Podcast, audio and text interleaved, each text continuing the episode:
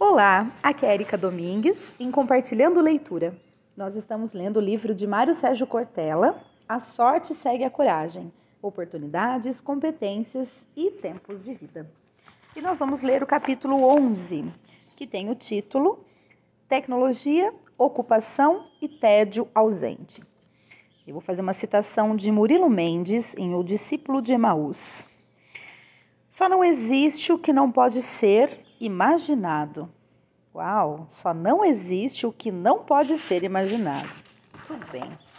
Então vamos ler esse capítulo. Estamos atualmente envolvidos com uma quantidade significativa de eventos, grande parte deles acontecendo em acelerada velocidade.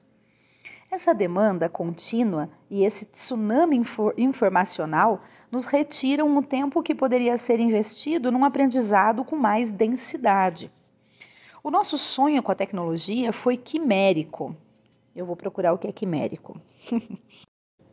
Significa fantástico, utópico, fruto da imaginação. Isso é quimérico, tá? Tem a ver com quimera e no sentido né, no sentido figurado da palavra significa isso. Então, o nosso sonho com a tecnologia foi quimérico, né? Foi utópico, é, enfim. No século XIX, o pensador alemão Karl Marx, 1818-1883, dizia que construiríamos uma tal capacidade técnica que no século seguinte, no caso o século XX, teríamos tempo liberado e iríamos nos dedicar ao lazer e a atividades que fossem mais prazerosas. O fato é que os últimos 40 anos nos trouxeram uma tecnologia absolutamente inédita cuja crença generalizada é que ela acelera as nossas tarefas. A tecnologia permite que eu encontre um local mais rapidamente, que eu acesse uma informação mais rapidamente, que eu entre em contato com alguém mais rapidamente. Tudo isso representaria um ganho de tempo. Isso foi ilusório. De fato, nós fazemos tudo isso mais rapidamente. No entanto, passamos a fazer também com muito mais frequência e intensidade. Aumentamos o número de vezes com que falamos com alguém em um dia. Isto é, hoje nos falta intervalo, nos falta recreio.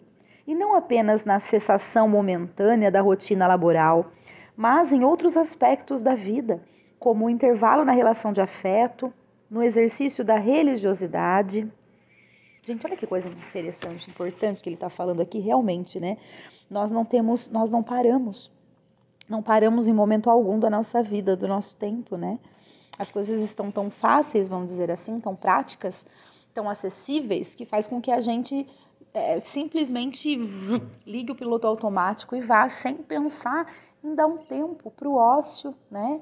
Para o silêncio, é, para reflexão, para pensar naquilo que está fazendo e não simplesmente fazendo, né, desordenadamente. Gente, que interessante isso. Deixa eu voltar. Eu, isso foi uma, uma pausa minha aqui, tá? Deixa eu voltar para a leitura. Uh, nesse mundo, o mundo monacal, cristão, católico, foi muito inteligente nesse ponto. Várias ordens religiosas organizaram a nossa divisão de tempo.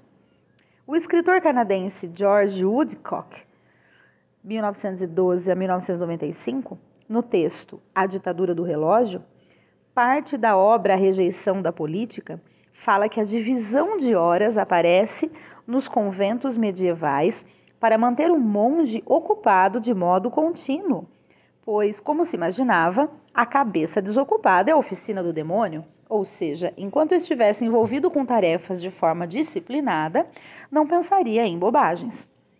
Mas a Igreja Católica, na formação do clero, também usou do tempo para aferir a convicção dos que se apresentavam para a carreira religiosa. Quando alguém entra numa ordem religiosa, faz filosofia, graduação. Depois, em algumas ordens, antes de entrar na teologia, faz um ano de parada, é o chamado noviciado. Para outros, o trajeto é idêntico, mas com dois anos de noviciado.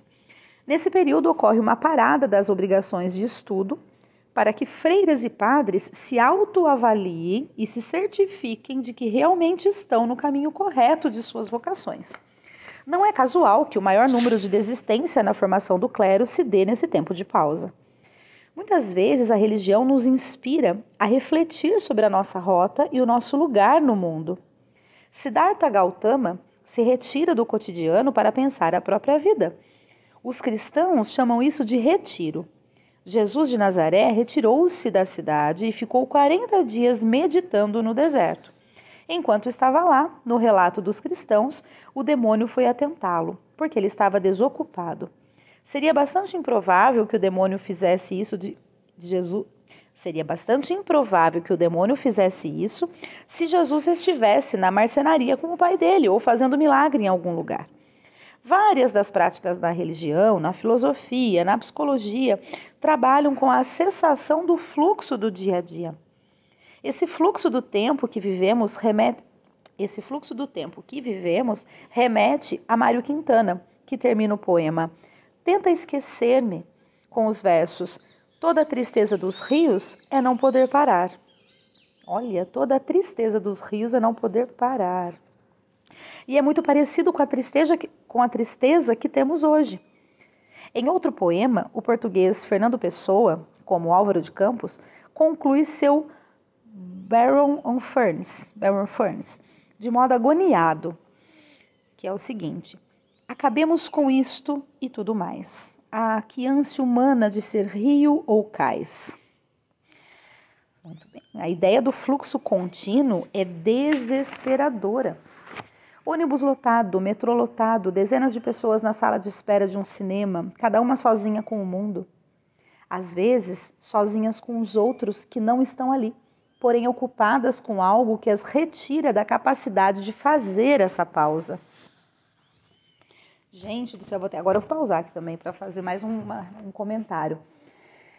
Às vezes a gente, olha só, a gente está numa velocidade tão grande, tão desesperadoramente, né, sem parada, que a gente não consegue parar. Por exemplo, a gente está numa fila de um cinema. Então vamos combinar que a gente está no momento de lazer e a gente está ali na fila do cinema.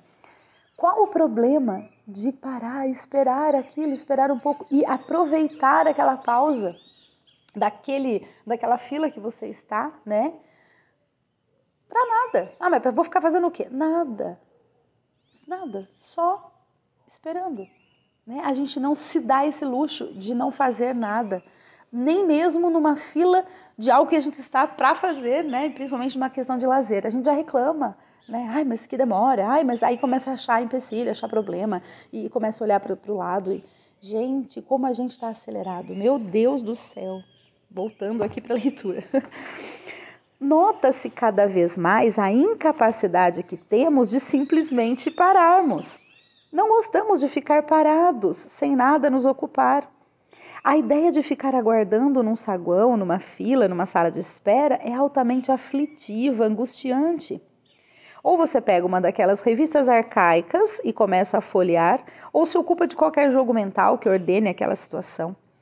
Até alguns anos, sem a possibilidade de carregar uma tecnologia distrativa, você sentava numa sala de espera ou conversava com outra pessoa, o que era uma imensa fonte de inspiração. Ou contava ladrilho, placa de teto, olhava para a janela e começava a ordenar o espaço, criar referências, ia se ocupando e começava a prestar atenção nas coisas. Olha isso, gente.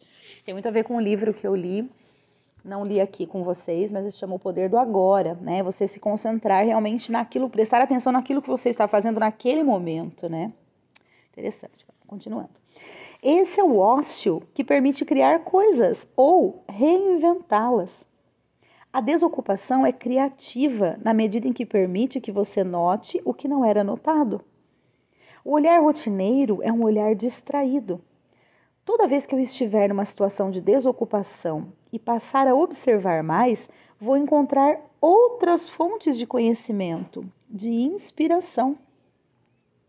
O uso do termo hebraico Shabbat significa interrupção do trabalho, embora a gente traduza em português como sábado, que era o dia em que se interrompia o trabalho. A ideia de ano sabático há um tempo, passou a fazer parte do mundo corporativo, com profissionais fazendo intervalos para repensarem seus trajetos. Adentrou também no meio acadêmico. Outro dia, uma jovem de 21 anos, com uma boa carreira em marketing digital, me disse que precisava tirar um ano sabático. Fiquei imaginando por que alguém com essa idade, ainda no início de sua trajetória profissional, tem essa necessidade de parar. E ela dizia que planejava fazer essa pausa para encontrar um sentido para a vida dela. Nos últimos três anos de vida, ela vinha se sentindo sufocada. Essa percepção de sufoco, de abafamento, nós sentimos não só em relação à pressão do tempo, mas à compressão do tempo. O mundo corporativo é repleto de marcadores tácitos ou explícitos. Sucesso é fazer um milhão antes dos 30 anos? Em dois anos de empresa precisa assumir cargo de chefia? Né? E por aí vai. Isso gera desespero, porque é afobação. E faz com que se perca a oportunidade de olhar para alternativas de caminhos que sejam mais gratificantes. Se ficarmos distraídos o tempo todo com os múltiplos estímulos que recebemos, acabamos por perder o foco. Quando queremos construir a nossa própria trajetória, um fator fundamental é sermos capazes de prestar mais atenção às oportunidades que podem estar nos circundando.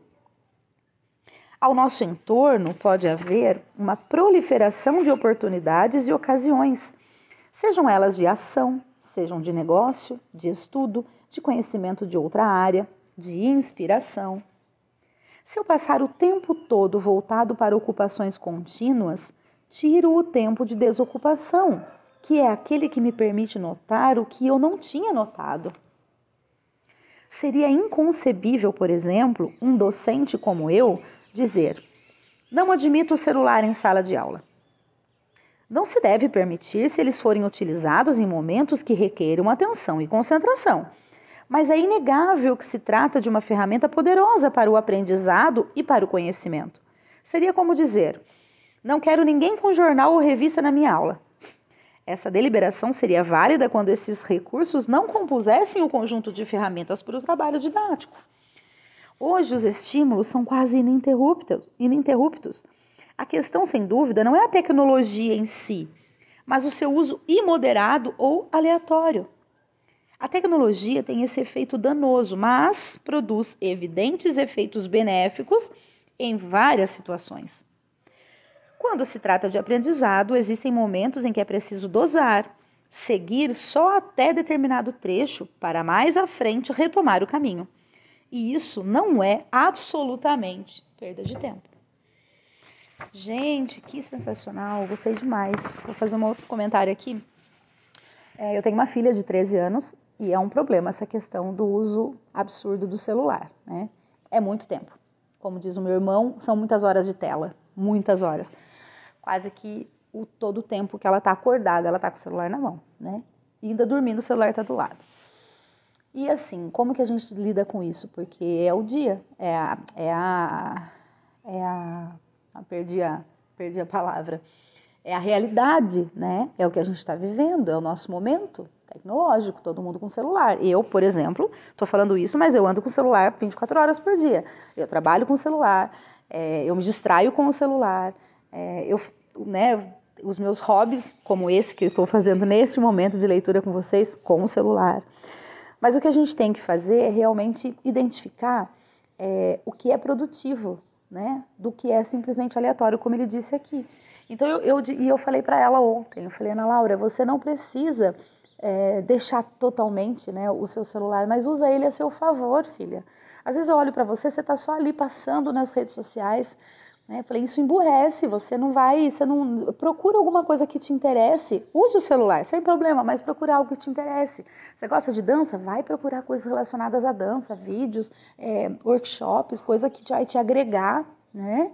É, você gosta de fazer vídeo, né, os TikTok? Beleza, sem problema, mas vai então buscar conhecimento sobre como fazer, melhorar, como editar vídeo, como, né? Então, assim, é, a, perceba, você vai estar fazendo praticamente a mesma coisa, aquilo que te faz bem, que, te, que você gosta, mas de forma produtiva e não de forma simplesmente aleatória, né? Olha só, e foi realmente o que a gente leu aqui, muito interessante. Nossa, hoje deu 14, olha, já passou de 14 minutos de áudio. Bom, pessoal, espero que vocês estejam gostando, que estejam tirando grandes ensinamentos aqui, reflexões, né? Um grande abraço e até o próximo áudio.